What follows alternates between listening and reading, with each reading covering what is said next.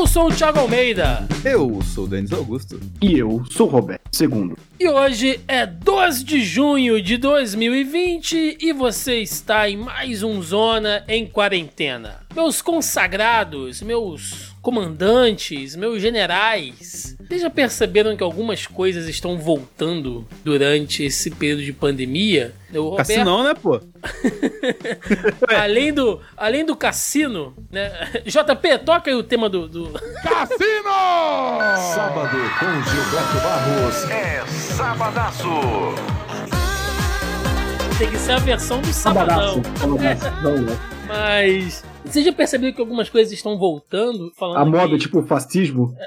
Além disso, coisas. Eu ia falar coisas boas, mas eu não sei se é boa. O Roberto relembrou aqui, quando a gente estava em off, carros de mensagem. Quem já recebeu ou enviou um carro de mensagem para o crush, que na época nem se usava esse termo aí, vai? Não, não, que na última vez que isso era moda eu não tinha dinheiro para fazer tal coisa. Mas se eu, se eu tivesse uma crush hoje, e, eu, e se eu tivesse dinheiro, que é algo que eu ainda não tenho, eu mandaria o carro som, um buquê de rosas e pelo menos um Pikachu para dançar lá junto. Cara, aquele Pikachu gigante.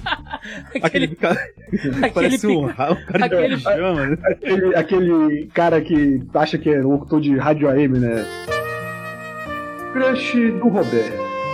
E manda seus sentimentos através desse carro som e pichando a rua. Fulana, coração, Roberto.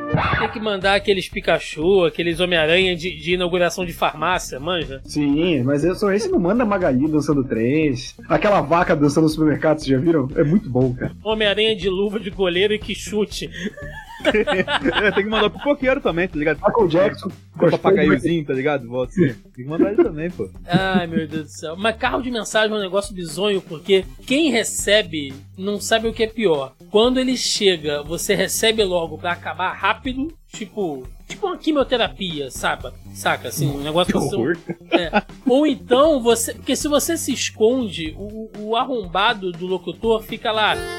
Gisela! Alô, Gisela! Você! Gilberto Vem aqui, Gisela! Aqui o um carro para você! Por favor, venha receber esta linda mensagem feita com a voz do coração. E o carro é todo adesivado para aparecer para qualquer ponto da cidade que você olhe para ele, né, cara? Que é o correto. É, ele, coisa, ele é vermelho, Ferrari com os coração amarelo e. Nossa, coisa mais chamativa possível, assim. Mas é isso, cara. Carro de som é um negócio assim, bizonho, né? E com o tempo eles passaram a dar um upgrade, a soltar fogos, a trazer aqueles raio laser, sabe? Em cima, assim, verde. Eu acho que tinha que vir um, alguém fazendo cosplay de Didi com extintor de incêndio também. o próprio é. Didi, né? Depende do cachê hoje em dia. Tá? Não é? Nossa. Mas vamos lá, Psite, porque é a hora do bloco de notícias. Entrando no nosso primeiro bloco de notícias aqui, diretamente da seção de bem-estar do G1, Brasil está entre os países que não chegaram ao pico da pandemia de Covid, aponta OMS. O diretor de emergências da Organização Mundial da Saúde, Michael Ryan, destacou nesta segunda-feira que o Brasil foi um dos países com maior aumento do número de casos de Covid-19, pelo menos nas últimas 24 horas, né? Também afirmou que o país está entre aqueles que não chegaram ao pico da transmissão. Dos 10 países que reportaram mais casos nesse período, afirmou Ryan, 5 estavam nas Américas: Brasil, Estados Unidos, Peru, Chile e México. E aí segue aqui uma, uma lista né, dos dos casos que foram reportados à OMS entre o dia 31 de maio e 1 de junho, né? E o Brasil tá no topo, galera, com 33.274 casos e os Estados Unidos vêm logo abaixo com 17, quase 18 mil. O que não é surpresa, porque a gente já sabia que o pico viria agora para o meio do ano e sempre tem aquela aquela galerinha, né, muito tendenciosa que fica, é, cada se chega em março dizem que o pico vai ser em abril, se chega em abril dizem que o pico vai ser em maio, mas ela, essas pessoas esquecem, elas não sabem, ou elas ignoram que essas coisas são feitas a partir de cálculo. E como numa semana a gente tem um isolamento, na outra semana relaxa abre academia, e aí depois na outra semana volta, libera o trânsito e tal. Se você não tem um planejamento de isolamento, você nunca vai ter assim previsões, né, e estudos mais próximos da realidade, cara. Foi bacana você falar isso, porque a gente sempre comenta aqui das lives do Atila, né? E ontem ele fez uma live, só ele, e os gráficos dele, que geralmente é a live mais perversa que ele faz. Aí ele falou assim: gente, provavelmente essa é uma das últimas lives que eu fiz com gráfico, por causa que o nível de infecção do coronavírus está chegando no Brasil, para você ter o parâmetro de teste de, assim, 2 para 1, a cada dois testes, um é positivo de coronavírus no Brasil, e tá sendo é, um número baixo de testes feitos por mil habitantes aqui no Brasil, ele falou que não adianta mais mostrar gráfico porque tá totalmente fora da realidade, entendeu? Então, assim, é, é cara, a gente tá indo pra um caminho que, putz, é, é difícil falar qualquer coisa, cara, assim. É pro buraco mesmo, velho. O segredo é não testar, cara. Se não testar, não tem doença. Ah, é verdade. Tá funcionando em Minas Gerais isso aí, né, Denis? Opa, caralho, assim.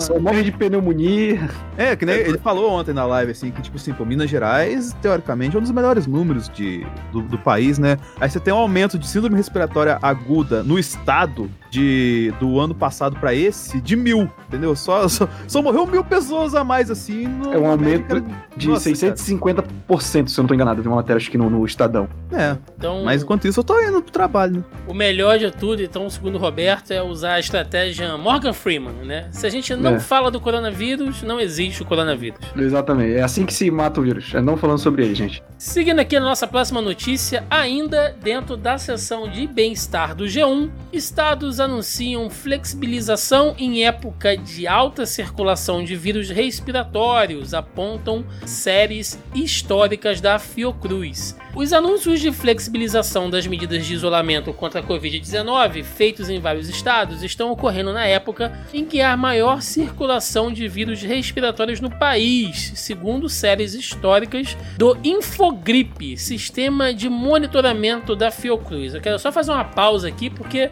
Infogripe é um instituto de informação que você não tem dúvida do que ele vai avaliar, né? Mas seguindo. O é... Infogripe analisou o preço do barril do petróleo. Rapaz!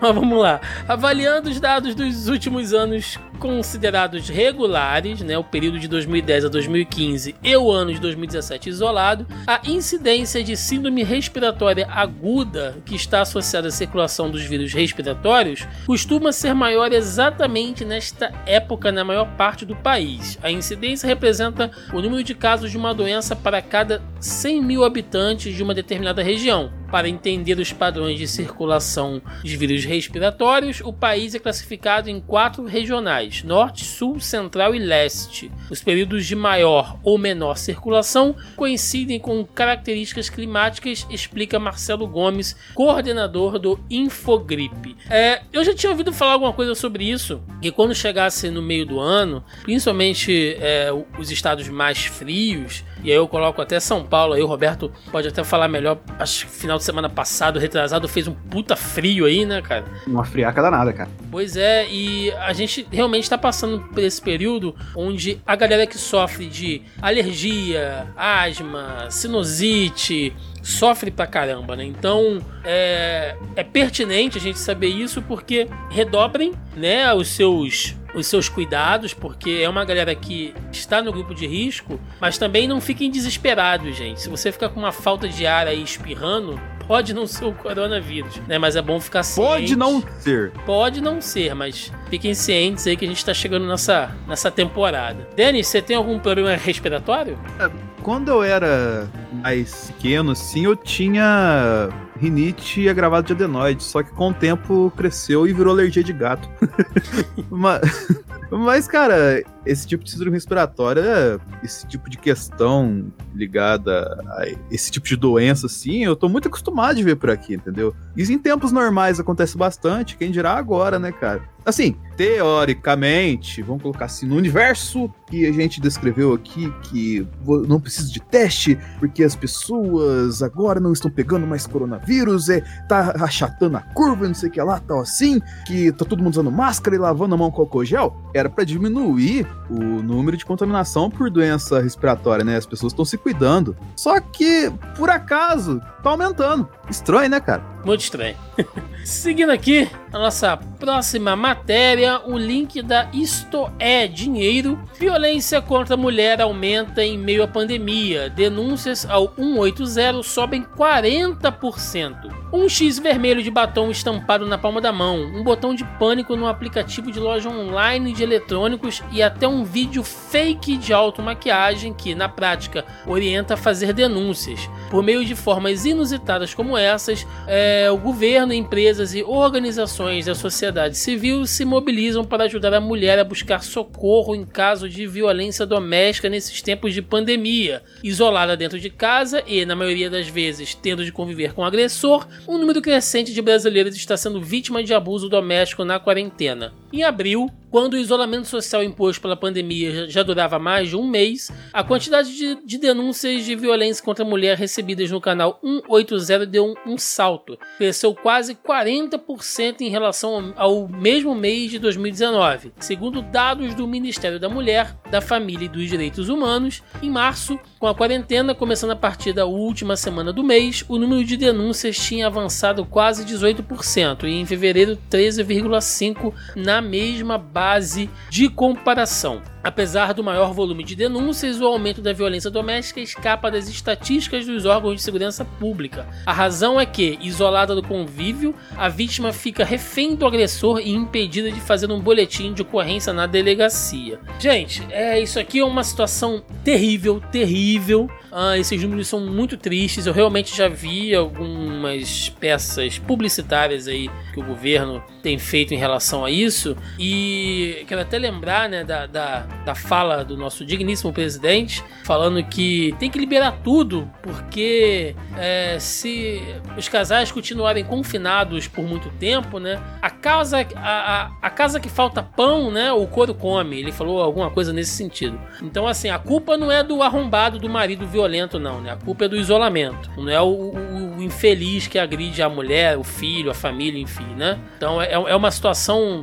terrível isso, cara. É, a gente tá. Acho que no início, logo do, da quarentena, do isolamento, né? Foi se apontado esse tipo de dado de que quem divide a casa com o agressor iria sofrer mais. E não só a mulher, mas também criança, né? Bom, questões de abuso sexual. E também a questão de ter crianças que só se alimentam na escola, né? E agora ficando em casa não vão ter nenhum alimento durante o dia. E aí tem a versão do presidente, que é culpar o isolamento, e tem as pessoas que botam, tipo, apontam para esse negócio e falam, gente, isso sempre esteve aí, só fica mais escancarado. E a questão da violência doméstica é cultural, né? É, no mundo inteiro.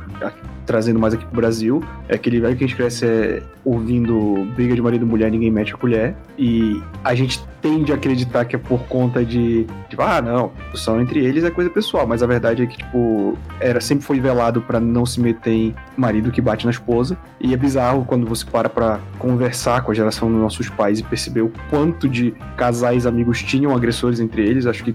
E como isso era normalizado, tipo, ah, é uma coisa deles. E o que acontece é que agora você não tem meios. Se já era difícil com meios, né? Porque a gente sabe que, que sempre tem aquele, não, veja bem, não denuncia, pode ter sido só uma vez, foi um, um lapso. Gente, agressão é, é, é, é aquilo que a gente fala, não, não, é, não tem um mínimo de argumento. Você agredir a pessoa com quem você divide sua vida, cara, é, é, é, é no mínimo, sei lá, escabroso. Eu não sei nem o que falar. É, e como se não bastasse isso, e só complementando o que o Roberto disse, é, era comum antes porque, entre aspas, era normal. Você pode ver que, tipo, não tô cancelando o Mazarop, mas filmes do Mazarop, ele batia na mulher, tá ligado? Ele dava uns tapas nela. Cala a boca, mulher! Dava uns tapas nela, tá ligado? Então, assim, isso era comum na época. E, tipo, esse isso é só um reflexo da nossa humanidade, infelizmente. Porque as pessoas ficam mais em casa, esse índice aumenta por causa que o ser humano é desprezível de verdade. Um exemplo disso, e fugindo um pouco assim, mas ainda no tema, agora há pouco eu tava no Facebook assim e vi um relato de, de uma garota assim que ela mostrou foto de um gato que começou a andar na rua dela assim, por causa da pandemia, que provavelmente alguém adotou esse gato e abandonou esse gato, e agora ela achou o gato morto numa sacola dentro do lixo. Então, assim, é quando você coloca ser humanos em situações é, difíceis é, psicologicamente para viver, coisas bizonhas e de, de, ridículas nesse ponto, assim, patéticas acontecem e sempre tem gente que vai pagar essa conta. Sempre tem seres que vão pagar essa conta também. Pois é. é essa pandemia tem extraído o melhor, mas principalmente o pior da maioria das pessoas, né? Então, você está ouvindo esse podcast, precisa de ajuda, entre em contato aí através do 180, procure saber mais sobre a campanha. A gente está deixando o link na postagem em relação a isso aí. É, procurem, cuidem-se. E se vocês conhecem alguém que está nessa situação e às vezes está impossibilitada de pedir socorro, denunciem. Seguindo aqui agora,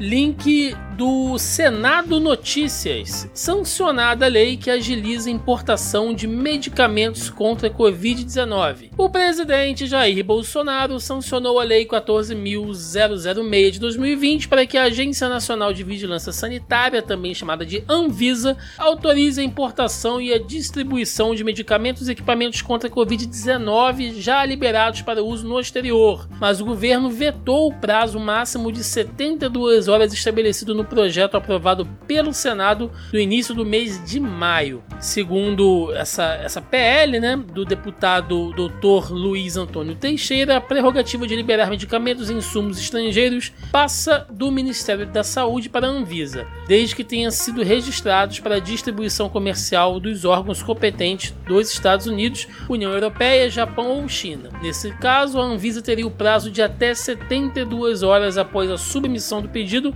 para liberar o medicamento, dispensada a autorização de qualquer outro órgão. Na mensagem do veto parcial, a Advocacia Geral da União e o Ministério da Saúde alegam que o prazo viola a competência privativa do Poder Executivo. E aí, bom, vale lembrar né, que a nova lei ainda obriga o médico que prescrever ou ministrar medicamento nessa condição a informar ao paciente ou ao seu representante legal que o produto ainda não tem aprovação ordinária da Anvisa e que o medicamento foi liberado por ter sido registrado por autoridade sanitária estrangeira. Uh, isso aqui, gente, faz alusão, né, ao que a gente já tinha falado em programas atrás sobre a distribuição da cloroquina e da hidroxicloroquina e outros medicamentos que o governo achar necessário. O governo aqui é, entende-se governo federal, né, o nosso Planalto, Poder Executivo, no que eles acharem que seria um, um bom uso no combate à doença. Então,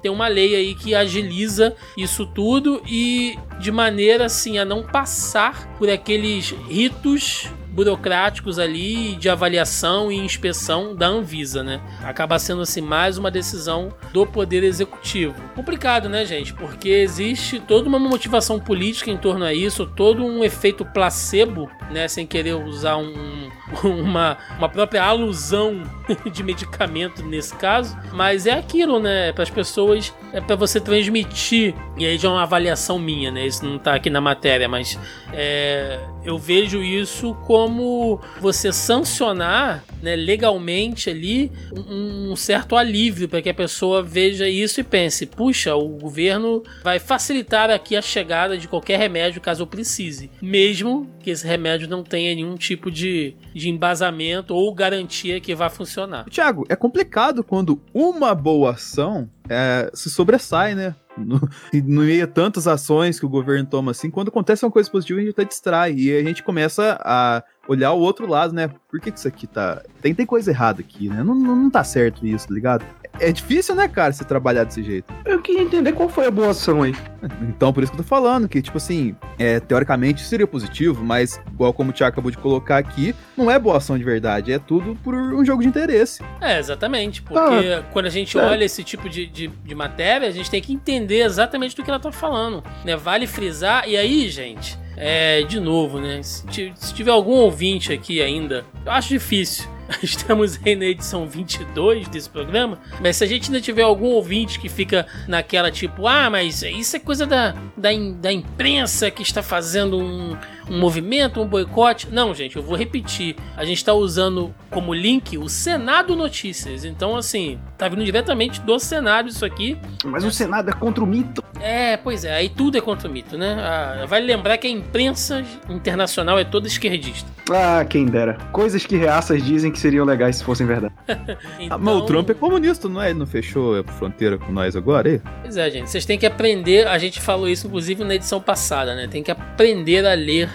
as notícias. Aprender a ler, É, antes de tudo. votar, aprender a não ser um lixo de ser humano. Segundo o link aqui do Catraca Livre, olha só. Comunista! Vacina contra coronavírus e Oxford entram na terceira fase de testes. A Universidade de Oxford, no Reino Unido, começa nesta semana a terceira fase de testes clínicos. Desta vez, o imunizante em estudo será aplicado em pelo menos 10 mil pessoas, com o objetivo de averiguar sua eficácia. Este é considerado o estudo mais avançado sobre a vacina contra o SARS-CoV-2 né, em apenas dois meses. Os pesquisadores passaram da fase 1 para a fase 3. Entre os integrantes da equipe de pesquisa está a imunologista brasileira Daniela Ferreira, especialista em infecções respiratórias e desenvolvimento de vacinas. Ao jornal O Estado de São Paulo, ela disse que há um envolvimento global de cientistas compartilhando conhecimento em tempo real, mas que não há como estimar quando a vacina ficará pronta. Ela, no entanto, acredita que dentro de dois a seis meses já será possível saber se a vacina é realmente eficaz. A gente vem trabalhando nessa evolução dessas notícias desde o início do Zona em Quarentena aqui, falando que quando é, testes, projetos e estudos cada vez mais concretos e positivos aparecerem, a gente vai trabalhando nisso, né? Então a gente citou aqui esse, esse esforço, essa união é, científica global no desenvolvimento de, de vacinas e troca de dados. A gente vem falando aqui sobre os estudos das vacinas mais promissoras, quais os laboratórios que estão envolvidos. E agora em Oxford é, a gente já vai começar a ter testes ali em grupos maiores de, de humanos, né? De, de pessoas reais e não nada in vitro ou animais. Então, gente, é aquilo, né? Não há cura ainda, não há uma previsão concreta, porém estamos trabalhando cada vez mais e tendo resultados promissores. Novamente, aquilo que a gente falou. É, é mas é um processo demorado, né? Então, calma, gente. É, é, parece coisa de pessimista, mas é que, como a gente tava comentando, é, reabertura, esse tipo de coisa rolando, a volta do futebol, aquela questão de vamos voltar ao normal, a gente sempre tem que alertar que não tem mais normal, sabe? Até a gente conseguir controlar isso e com sorte não ter nada pior acontecendo, é, a gente tem que ter calma. Que bom que tá nessa fase, tomara que desenvolva logo essa vacina em tempo recorde, mas calma, galera. Não quer dizer que por causa disso você pode voltar aí pro rolê. Fazendo uma analogia, já que o Roberto puxou o futebol, né? Como diria o placar do Maracanã, torcedores, calma. São Januário. Eu sou Januário. É, você vê como é que é o saco de futebol pra caralho, né? Se manja pra caralho. Mas só, só completando essa notícia, cara, é interessante também, porque agora a gente tá acompanhando todo o processo de criação de uma vacina. Então isso é didático também. Pra quem não sabe como se produz uma vacina, o tempo que leva, o número de testes que leva, assim, você tá aprendendo agora, entendeu? Então, tipo, tira. Se tem uma lição positiva pra tirar de tudo isso, é essa, basicamente. Se você é anti-vacina, pense, né? É, se você pensa. Se você gostaria de um mundo sem vacinas, esse é um mundo sem apenas uma vacina, né? Como é que vai ficar a coisa? Caraca, essa aí vai pro para-choque caminhão, hein, Thiago? Oh, entrando agora na segunda etapa do nosso bloco de notícias, onde falamos sobre fake news. Segundo o link do G1, é fake que homem foi colocado vivo em saco fúnebre na Bahia para inflar mortes por coronavírus. Ai, vamos lá. Uma mensagem que circula pelas redes sociais diz que um homem foi colocado vivo em um saco fúnebre na Bahia para inflar as mortes por coronavírus no estado. A mensagem falsa aponta os padrões de segurança em sepultamentos da vítima de Covid-19 como indício de fraude. E aqueles que os familiares não tiveram a curiosidade de olhar, hein? Quantos mais foram vítimas da sanha pecuniária desses monstros? Quantos foram sepultados vivos. Não aceitem que seus familiares sejam sepultados sem vê-los após a declaração de óbito, diz o texto. A mensagem usa o título de uma reportagem para dar a veracidade ao boato. Só que o caso utilizado ocorreu muito antes da pandemia, da pandemia atual. O link compartilhado é de uma notícia publicada pelo G1 em agosto de 2014 que conta a história de Valdelúcio de Oliveira, de 54 anos. Ele passou duas horas em um saco fúnebre após ter sofrido duas paradas cardíacas e ter sido declarado morto em um hospital de Lauro de Freitas, região metropolitana de Salvador. O caso levou a uma investigação na época. Cara, é mais uma daquelas fake news arrombadas, né? A gente não pode nem rir daquelas que ensina receita, né? Chá de, de, maçã com inhame, que a gente dá risada aqui.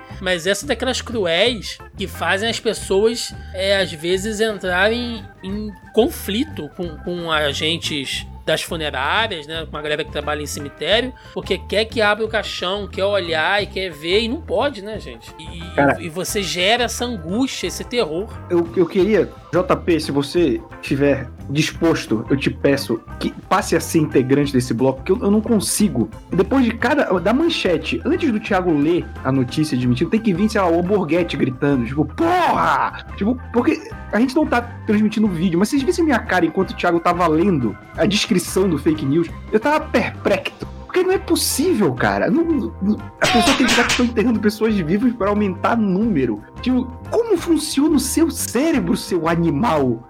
E sabe o que é, o pior disso tudo, cara? Que essa fake news é uma realização de uma piada que o Roberto fez algumas semanas atrás. Que eu, eu falei que tava relatando os casos de morte aqui em Varginha, que tinha, entre aspas, diminuído tal assim. E o Roberto falou: não, não, é porque ele tava dormindo, velho, dorme mesmo. Cara, é tipo assim, não dá nem pra brincar mais, tá ligado? Porque a gente brinca do negócio, por mais absurdo que seja, lá duas, três semanas pra frente vem uma fake news em cima assim, dissemina uma galera inteira e vira verdade, é. Infelizmente. Mas tomem cuidado com o velho que dorme muito. É, é verdade.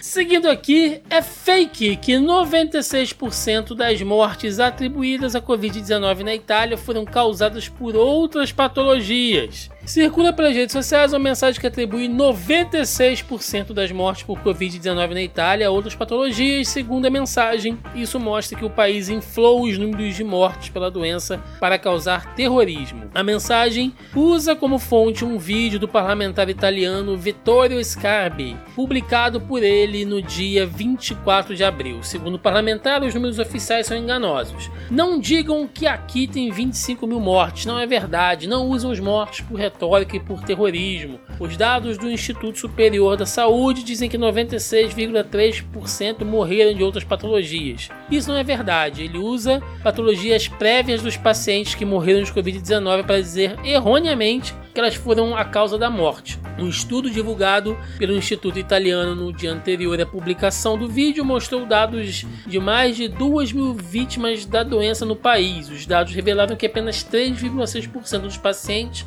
não apresentavam outras doenças e faziam uma relação das comorbidades mais presente entre eles, como a hipertensão e a diabetes. Gente, de novo, vamos aprender a ler as notícias, né? É, isso aqui são as mortes das pessoas de grupo de risco. Se você é hipertenso, se você tem diabetes, se você tem asma, né? Se você acabou de passar por uma cirurgia e você tá, sei lá, com seu sistema imunológico baixo, por exemplo, se você é transplantado e você pega o coronavírus, que vai te dar uma deficiência respiratória, é lógico que se você morrer, né? Ah, fulano morreu porque era diabético. Mas a causa, a causa não é a diabetes. A diabetes era a condição que colocava aquele paciente no grupo de risco, gente. Entendeu? A diabetes foi agravada, a situação de diabético foi agravada pelo coronavírus. Né? Só que aí a gente tem, provavelmente, um deputado ignorante, né? Ou mau caráter, como muitos que, nós temos aqui, que está sendo ou usado. Ou os dois. Ou os dois, né? Que está sendo usado. Gente, olha só, político canalha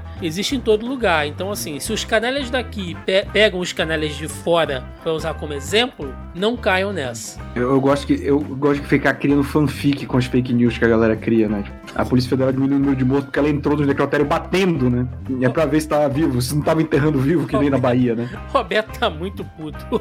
Nossa, mano. Ah, cara, eu não, eu não tenho paciência, não. É uma parada. É que não dá nem pra fazer a piada que você fez, sei lá, no programa 2 do, do Walter White, que semana passada tava circulando, sabe? Da de galera. novo, é, de novo. Verdade. Então, sabe, é uma parada que quando eu vejo o meme, eu não, não é que nem o, o, o, o filho do Biruliro colocando frase do Churchill que ele nunca disse, sabe? Que a galera tá fazendo piada com isso. Isso ok. Isso não tá afetando necessariamente a vida de ninguém, só um imbecil postando merda. Mas, tipo, qualquer parada envolvendo a pandemia, é, é- mesmo que seja piada, que pareça óbvio que é piada, cara, se alguém falasse pra gente, é, viu que estão enterrando gente viva aí pra dizer que é Covid? Eu ia rir. Mano, no atual momento em que o Zap Zap é a principal fonte de informação, eu só posso ficar puto. Seguindo aqui, pra finalizar o nosso bloco de fake news, é fake que a operação da Polícia Federal, né, PF, quer dizer, não sei se PF hoje em dia é mais Polícia Federal, mas É, prato feito. Prato feito, né? Segundo a operação da Prato Feito, eh, fez cidade do Rio de Janeiro excluir aí mais de mil mortes por Covid-19 da estatística oficial.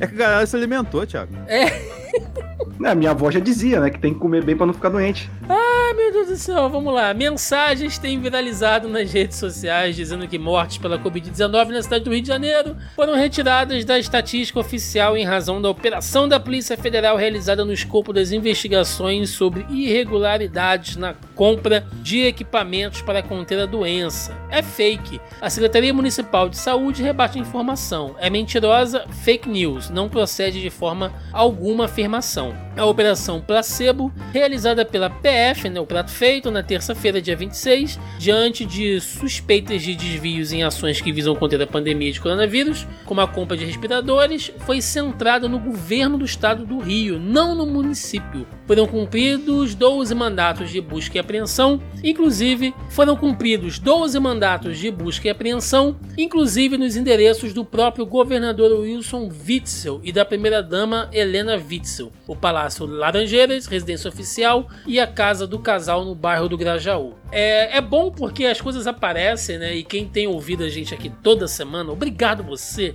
nobre cara ouvinte, né? Que tem nos acompanhado aqui nesta, nesta saga desgraçada de ler fake news, né? Por tantas edições. Ah, vocês sabem que a gente vem falando e tudo isso aqui a gente falou sobre Operação Placebo, a gente falou sobre ah, todas aquelas é, acusações e denúncias e, e- e pessoas aqui no estado do Rio de Janeiro que foram afastadas, secretário, é, subsecretário. A gente falou sobre a questão é, lá da mudança de, de estratégia que o município do Rio estava fazendo para contagem é, de mortos lá do coronavírus, que já voltaram atrás. Então, assim, essa galera pega tudo, sabe? Mistura tudo e fala assim: ah, a Polícia Federal, tipo, né, agora que a Polícia Federal tá funcionando no Rio de Janeiro, né? Os mortos estão diminuindo e tal. É uma putaria tendenciosa, cara. É, o policial federal é, é o clérigo do, do Age of Empires, né? Ele chega dos mortos e fala, ô, ô, ô, aí eles voltam. Aí, ah, não tem mais morto!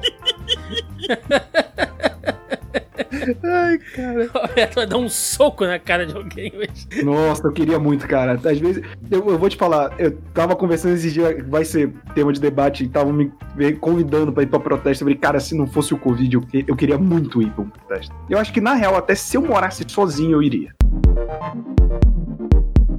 Entrando agora no nosso bloco de notícias e fatos esportivos e culturais, hoje ficaremos na parte esportiva, segundo o link do Globo Esporte, né? Fórmula 1 confirma oito primeiras corridas da temporada 2020. O campeonato começa na Áustria. A Fórmula 1 confirmou nesta terça-feira as, data da- as datas das oito primeiras corridas da temporada 2020. Campeonato vai começar no dia 5 de julho na Áustria, que receberá também a segunda prova, uma semana depois. Em seguida, o campeonato vai passar por Hungria, Inglaterra, com duas provas, Espanha, Bélgica e Itália. As corridas divulgadas correspondem à fase europeia da temporada. As datas dos demais prêmios eh, serão anunciadas de acordo com os desdobramentos da pandemia de coronavírus. A Fórmula 1 pretende realizar entre 15 e 18 corridas, passando ainda por Ásia, E Oriente Médio. Nesse contexto, o Grande Prêmio do Brasil ainda não está confirmado no campeonato. O Denis, que que é um grande fã né, de Fórmula 1, é um dos únicos, é, já explicou pra gente que a Fórmula 1 não é só a galera correndo ali, né, cara? Movimenta uma. É, gente pra caralho, né? Gente pra cacete. E, bom, lá na Europa eles estão começando a, a, a voltar com muitas atividades. A gente falou aqui, inclusive, é, do campeonato de futebol alemão, né? Então, agora, o curioso, e aí o Denis, que é o grande especialista né, nessa modalidade esportiva, uh, isso já aconteceu antes, Denis, dos caras ficarem repetindo provas dos mesmos países. Isso é o que? Isso é para diminuir o, o, o, trânsito, né? Esse translado aí das, das equipes? Então, Thiago, essa questão de repetir prova é justamente por causa de essa questão do translado. Isso vai também junto com as questões de segurança que a Fórmula 1 está se impondo em relação ao Covid-19. Antes de falar, só colocar um adendo aqui, a NASCAR já voltou tem meses a fazer suas corridas nos Estados Unidos. Só que a NASCAR tá um pouco se preservando para fazer as corridas um pouco na loucura. Tipo, vai para lugar arriscado, faz corrida lá no portão fechado, mas foda-se a galera anda pela cidade tudo mais assim. A Fórmula 1, ela tá, como a gente falou, é, você pega 200 pessoas por equipe, 20 equipes, aí você dá, sei lá, 4 mil pessoas, assim, só de mecânico e galera que, engenheiro de carro, piloto e tal, assim. E não é só a Fórmula 1 que tá voltando, a Fórmula 2 e a Fórmula 3 também vai correr nessas datas, então você triplica isso, no caso, esse número. Então, assim, é muita gente. E para isso, eles têm um plano, que foi o link que eu coloquei seguinte, isso não precisa nem abrir, Thiago, que é os cinco passos para uma corrida segura, entre aspas, que a Fórmula 1 tá divulgando. Que é fazer teste em massa, exaustão, cada momento que a galera vir aparecer vai fazer teste. Parece que eles estão com uma empresa parceira para fazer esses testes para eles aí e tal. Evento fechado, sem torcida nenhuma. Tanto que até por isso o GP do Holanda foi cancelado. Ele entraria nesse calendário, só que ele foi cancelado por quê? Porque ia ter um GP no Holanda pela febre do, Mar do Max Verstappen, que virou. O cara é tipo o ídolo máximo do esporte holandês agora, sem, nem, sem ser campeão, só pelo fato de ser piloto. E se fazer um, um circuito que não vai receber ninguém, se dá prejuízo pro país. A Holanda cancelou. É mínimo de pessoas, então é como se não bastasse a questão que eu falei dos 200 profissionais por equipe. Por exemplo, o cara que cuida do carro do Bottas e o cara que cuida do carro do Hamilton não vão se cruzar mais, tá ligado? É tipo assim, quando quem via corrida na Fórmula 1, assim, transmissão, via assim que a garagem do, do box era aberta, assim, né? Se trafegava entre os dois carros assim, não vai ter mais isso. A equipe de um carro vai ficar só nesse carro. Viagem isolada, que essa galera vai andar toda isolada também, em avião, em carro, e van, seja lá o que for, assim. E por isso que tem essa questão de faz três semanas de corrida, descansar uma, três semanas, descansar uma, entendeu? Para fazer essa questão de viajar todo mundo junto e otimizar essa questão de logística. E em quinto e último caso, que vai ter também o distanciamento social. Então, tipo, serão só 10 veículos de imprensa do mundo inteiro que vão cobrir, cada um com uma ou duas pessoas no máximo, os protocolos de pódio, de de, de, tipo assim, de, de entrevista, vai ser totalmente separado. E talvez esse seja o novo normal que a gente fala aqui, não só pra Fórmula 1, mas para outros esportes também, né, Roberto? Ah, cara, a gente vai ver agora em junho, pauta de esporte deve dar uma aumentada, né? Já que vai voltar La Liga, deve voltar a Premier League, embora a Premier League seja mais duvidosa. É, o Campeonato Português também deve voltar. É, tem um amigo meu que mora em Portugal, tem acompanhado as notícias aí. Portugal já está começando a reabrir, foi um dos países da Europa que melhor controlou aí o vírus. E eu, eu, eu não sei, cara, se é, o, se é o momento, mas tem muito dinheiro por trás para fingir que é, eles estão se importando com o esporte, né? É, quando você faz corrida na Hungria, né, cara? Denis, você que é o grande especialista da casa, você acha que a Fórmula 1 tá na direção certa ou é melhor frear essas iniciativas? Eita! o pior, cara, é que tá na direção certa, porque eles montaram um calendário que, assim, não privilegia a Mercedes, tá ligado? Tipo assim, as duas corridas na Áustria, provavelmente quem vai levar vantagem é Red Bull. Então, nessa primeira fase, o campeonato vai sair muito mais equilibrado do que seria se fosse um campeonato normal, cara. Por mais incrível que pareça por linhas tortas, a Fórmula 1 vai ficar mais competitiva esse ano. É, isso é o que acontece, né, Roberto? Quando a gente deixa o Denis para montar aí a parte de pauta esportiva, só dá Fórmula 1 aqui. Ah, cara, é só ignorar. Ó, pra ser. Só pra fechar, né, eu tenho que dar, fazer um adendo aqui. Eu já falei isso com o Denis várias vezes. Aquela série sobre a Fórmula 1 da Netflix. Tá na segunda, Drive to Survive. Tá na segunda temporada, ainda preciso assistir até essa temporada nova aí. É muito boa, cara. A série é melhor que o esporte, eu diria. Se você. Eu, eu, eu assisti a série e fiquei tão empolgado que eu fui assistir uma corrida, mas aí, com cinco minutos, eu lembrei que era chato demais. Fiquei só na ah, série mesmo. Aquela corrida da França foi tensa mesmo. Entrando agora no nosso bloco do tema de debate do programa, é, o mundo, quando você acha que as coisas não podem pirar mais do que já está, né? A gente vê que as coisas estão cada vez mais malucas, né? Tá, o, o, os Estados Unidos estão literalmente on fire, né? Tá tudo pegando fogo lá, coisa assim, cena de filme. Uh, grande parte somado aí por causa dos protestos é, iniciados ali com a revolta da morte do George Floyd em Minnesota uh, e chegando ali ao, ao ápice da questão da, da, da, luta contra a violência racial, principalmente por parte das forças policiais e do Estado, e aí soma-se com outras coisas. Aqui no Brasil a gente está passando por uma crise política grande, conflito entre os poderes, ameaças implícitas, gente fazendo cosplay de Ku Klux Klan na frente do STF. Então, assim, tá um negócio doido.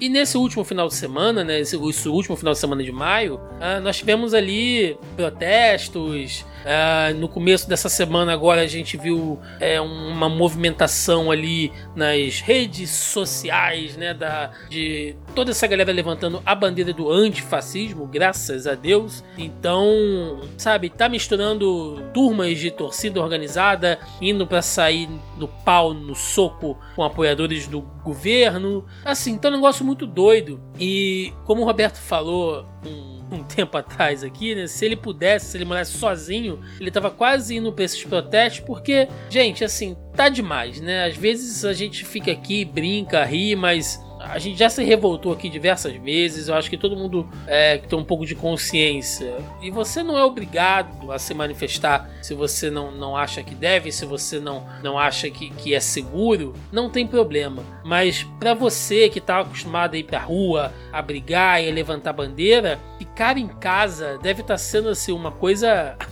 daquele comichão, né? E aí o tema do debate é exatamente esse: como protestar politicamente em época de pandemia, cara, porque não pode ir pra rua, né? Ou melhor, não deve ir pra rua, não pode ficar em aglomeração, não pode ter contato físico. E aí, fica só ali xingando muito no Twitter. Como é que vocês estão encarando aí esses, esses últimos protestos? E já deixo aqui né, um disclaimer que muita gente pode dizer: ah, o que, que isso tem a ver com pandemia, né, com coronavírus? Que é o que vocês falam aqui. Tem tudo a ver, gente, porque grande parte desses protestos tem como pauta ou motivação o isolamento e as políticas em relação à pandemia. Então tem tudo a ver. Eu acho que protesto é válido e, e eu estaria mentindo se eu dissesse que não é uma preocupação minha é, o Covid, porque é pra caralho, assim. E ainda mais porque, inevitavelmente, vão ter confrontos nesses protestos, né? Porque de um lado você tem pessoas pró-democracia e do, lado, você, do outro lado você tem bolsonaristas, que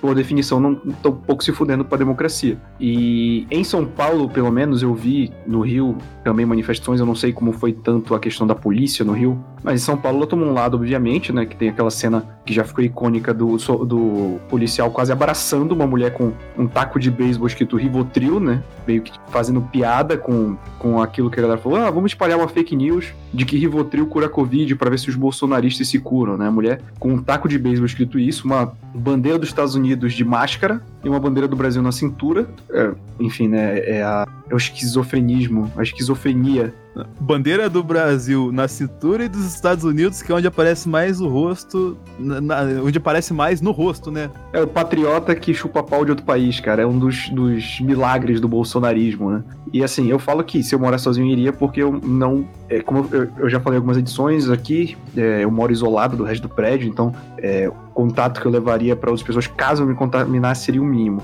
Mas junta tudo, cara. Junta tá isolado em casa, tá revoltado com um governo que não faz porra nenhuma, uh, perceber que o fascismo tá aí, você achar que o fascismo não tá aí, ou você querer relativizar, que eu já vi muita gente. Ah, e o comunismo, né? Ah, quer dizer que é fascismo, mas PT não era. Eu vou te falar categoricamente, meu amigo, se você compara fascismo e nazismo com comunismo, você é burro. Não tem outra palavra, você é burro. Você é burro e mau caráter. É, é são as duas palavras que você é. Porque em nenhum momento da doutrina comunista, do, do que se constrói como comunismo, você prega a morte de pessoas, você prega o genocídio, ao contrário do fascismo, que tende por eliminar o diferente, e o nazismo, mais especificamente, fazia isso com judeus como alvo principal, mas também fizeram com ciganos e com homossexuais. Está na doutrina disso, desse movimento, sabe? É a mesma coisa. Se você fala para mim, ah, o comunismo matou mais que o nazismo, e aí você coloca quem está ali matou, quem Mao Tse Tung matou, eu vou falar, beleza, então o capitalismo também mata, e bota todas as guerras causadas pelo capitalismo, a fome na África, a desigualdade no Brasil, eu te garanto que as cifras vão ser muito maiores. Então, ou você é honesto, o que eu duvido que você seja, se você tá passando pano pra fascismo essa hora, ou você não vem falar merda na minha cabeça. Então, essas pessoas têm que protestar, porque o que tá acontecendo no Brasil hoje é alarmante. Cada dia surge coisa nova de respeito às instituições, é, ameaça, ameaça, ameaça, porque o presidente é um frouxo, no fim das contas, né? Se ele fosse um cara de pulso firme, como ele gosta de fingir que ele é, ele já teria tentado um golpe. Ele tá querendo que faça um golpe por ele, ele quer que a, ele quer ter 100% de certeza que a população apoie ele, ele não vai ter. Na verdade, a base de apoio diminui cada vez mais. Você tem uma base fanática fixa, mas a questão de apoio vem diminuindo, e tudo isso vai culminando para os protestos nos Estados Unidos que foram motivados por racismo, e não é consciente, não tivesse motivo para protestar por racismo no Brasil. Então, isso se juntou à esfera da, da revolta popular, né, dos casos do menino João Pedro, de uma série de violência policial que o, o brasileiro sofre, principalmente o brasileiro de periferia, de favela, e, e a gente chegou num ponto de ruptura. Eu acho que eu cheguei a falar de ponto de ruptura em programas anteriores, cara. E eu acho que vai ser positivo porque eu vi um movimento grande de pessoas antifascistas porque entenderam que se a gente deixar crescer, se a gente falar, ah, eu não vou sair por causa da Covid, beleza. Mas os bolsominhos estão saindo pela Covid. Os bolsominhos estão tomando a rua, os bolsominhos estão batendo em gente. Então, se a gente não fizer nada, eles vão virar o dono dessa porra. Então é hora da gente mostrar que eles não são dono de nada, que manda nesse país é o povo e o povo é antifascista. Complementando o que o Roberto falou, e até fazendo um jabá do Sala da Discord, que deve ter saído junto com esse Zona em Quarentena, porque eu tô quase terminando a edição dele. A gente falou de das edições que Jojo Rabbit que é o filme do Taika Waititi, que o molequinho amigo imaginário do Hitler e tal, assim, que bombou nesse Oscar e tal, as lições que Jojo Rabbit tem para trazer pra gente. E a gente tava dialogando uma parte lá, e assim, a gente hoje convive com vários Jojos, tá ligado? Só que o Jojo no filme Jojo Rabbit, apesar de a gente estar no, no, no filme Jojo Rabbit estar tá num universo totalmente fascista ali, ele é só um moleque maluco, entendeu? E, né, ele Cara, ele tem o afeto da, da Elsa, que é a Judy, ele tem o afeto da Rose, que é a mãe dele,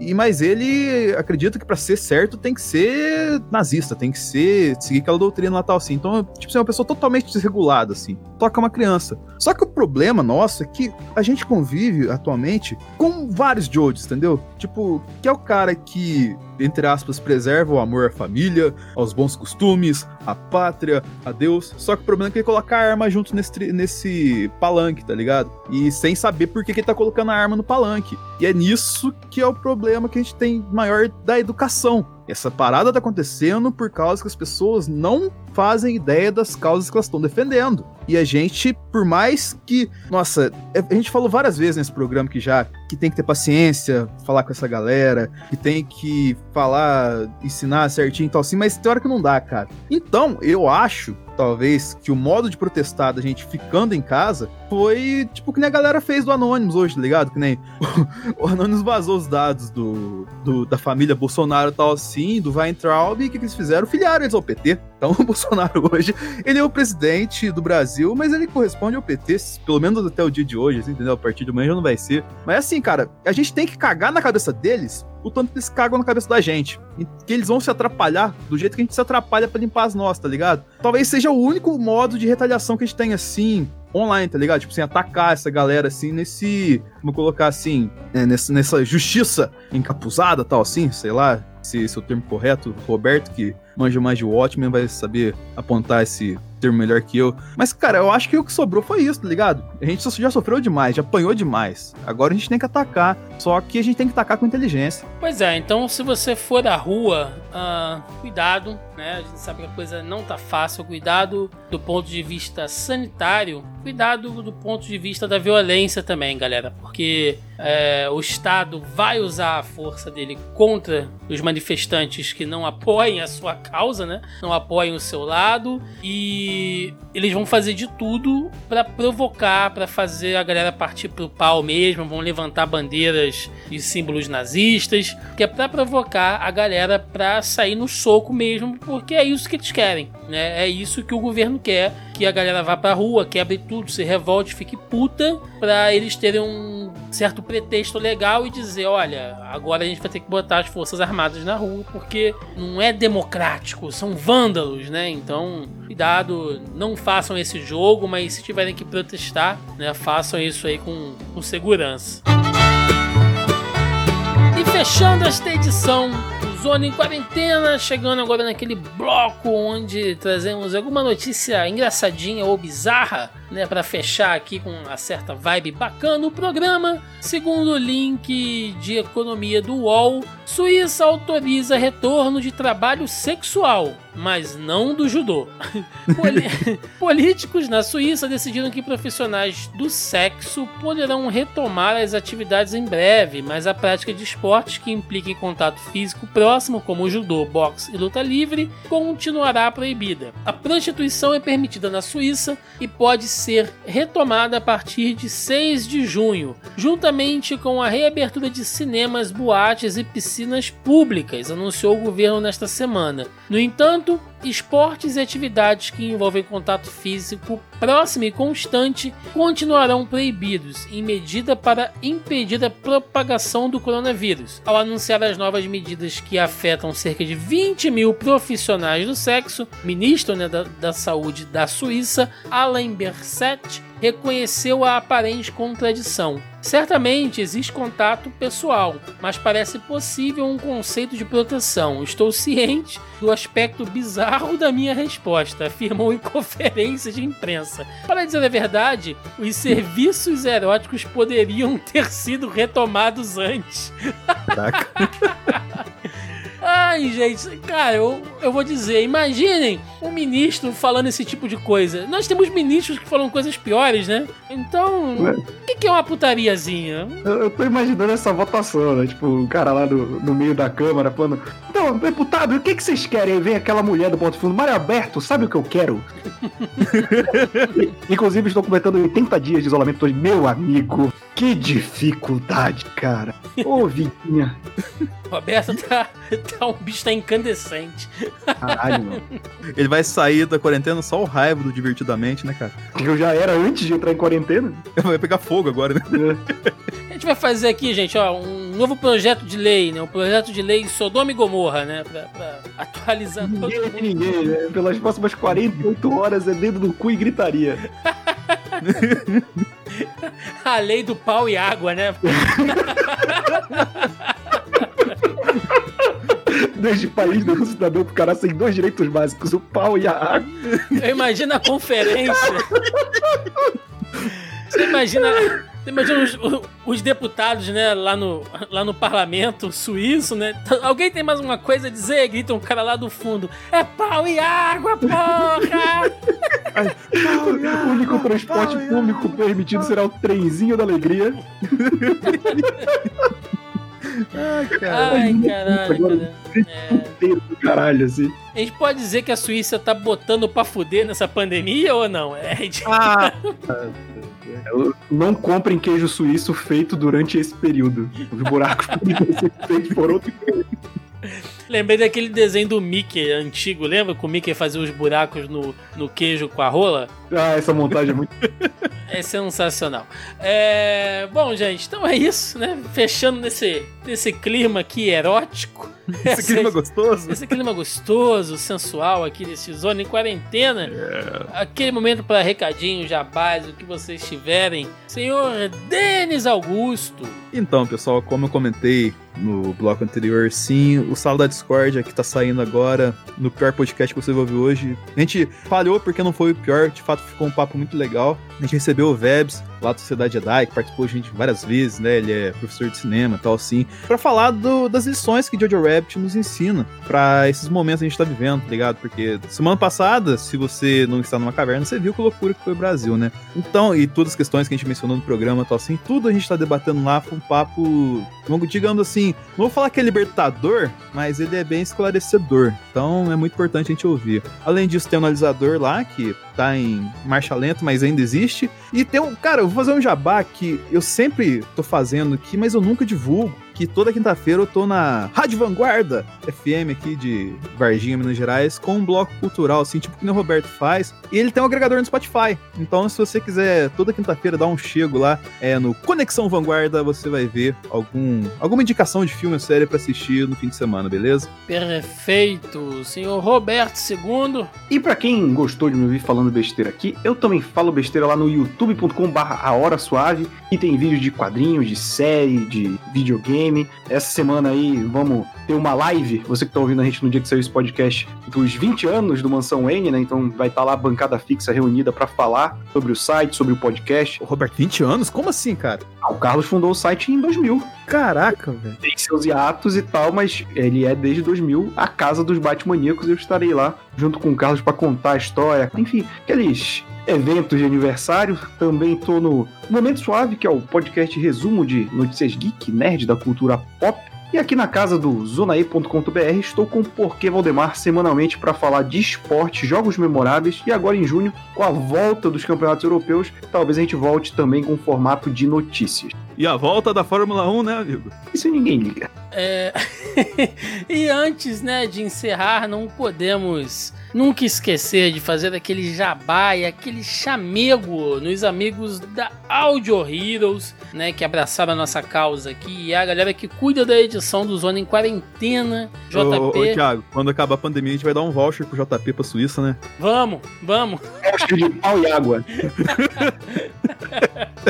um pau e uma garrafa. E, JP, vai, vai ser feliz. Aquele galão de 20 litros, né? Ó, pra Suíça eu não sei, mas tem um lugar aqui no Rio se quiser. Enfim. É... Então mandar aí um abraço pra galera do Audio Heroes e dizer que se você precisa de edição, vinhetas, locução, produção, logo, publicação e consultoria na área de podcasts, procura a galera da Audio Heroes que eles vão atender vocês aí com o maior prazer, né? Que é... são eles que cuidam aí da, da nossa edição bonita e cheirosa aqui do Zona em Quarentena. Dito isso, você encontra o nosso programete aí nos principais agregadores e programas de podcast, também no Spotify e no canal do Zona E no YouTube. Lembrando que o Zona Quarentena faz parte eh, da família aí, da, do, do time, do acervo de podcasts aqui do site zonae.com.br. Portanto, todos os links que nós citamos aqui, comentamos as notícias, as fake news, está tudo sempre linkado bonitinho na postagem original aqui no site do Zona E. Né? Então, se você quiser, entra lá, confere tudo que a gente falou, sempre com links verificados. Então é isso, galera. Ficamos por aqui e até o próximo Zona em Quarentena. Valeu!